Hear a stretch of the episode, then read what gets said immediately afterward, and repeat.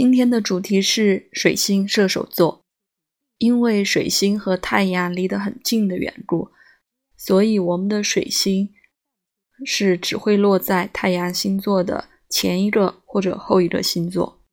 也就是说，水星射手座的人，他的太阳只可能是天蝎座、射手座和摩羯座的。嗯，那之后我们再来分别说。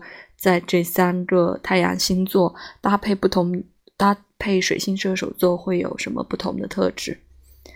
那水星我们的守护的是双子座和处女座，那所以在双子座对面的射手座就是一个失势的状态。那我理解呢，因为我们水星是呃和信息相关的嘛。就是延伸开来，就所有我们的沟通、数据、媒介这些等等，以信息为出发点的这些，都是以以所水星所象征的。所以，呃，水星双子是侧重一个信息的这种收集和广度。处女座水星处女呢，是一个比较条理性的梳理。那水星射手呢？因为正好在双子座的对面，他们俩有共性的地方，就是都是变动的星座，都是阳性的星座。那不同的可能是，他把这个信息给拔高了，就是可能我们平时说的会讲一些大道理，而我们水星的本质只是把这个信息收集过来，然后进一步的整理啊，整理是处女座的事。那射手座可能就容易，嗯，在信息处理的这个问题上有很多发散的这个空间，有很多这个可能性，因为我们都要贴着射手座的本质来讲，就是很多种可能性。所以，为什么说它失势？其实我觉得也并不尽然，因为守护啊、失势啊是呃古典占星里面的一个概念，呃，只是说它这个。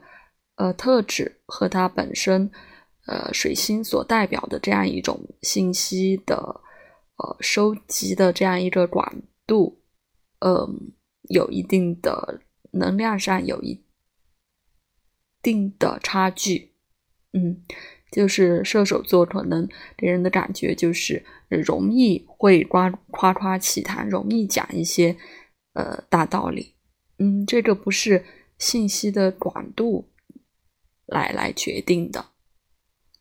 那我们刚才提到了，呃，水星射手座的人，他的太阳只可能落在天蝎、射手和摩羯。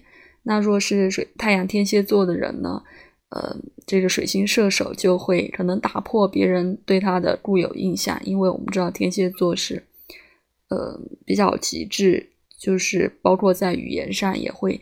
呃，比较严谨的一个星座，但是水星射手座可能大家就会觉得，呃，原本以为他挺高冷、挺深沉的，但其实，呃，说起话来还蛮有趣的，嗯，可能会有这样的印象。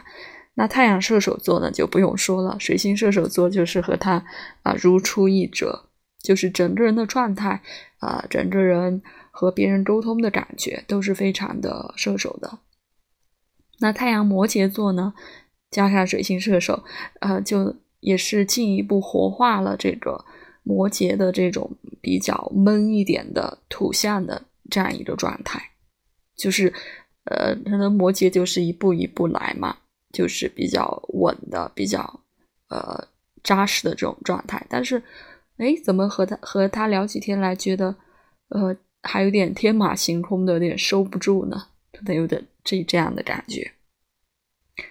那来说说你的水星是哪个星座吧？是不是射手座呢？若是射手座，呃，你的太阳就是这三个星座了。呃，来谈一谈你的感受。就我刚才分析的，就这三个太阳搭配水星射手，呃，是不是这样的感觉？好吧，等你的打卡分享喽。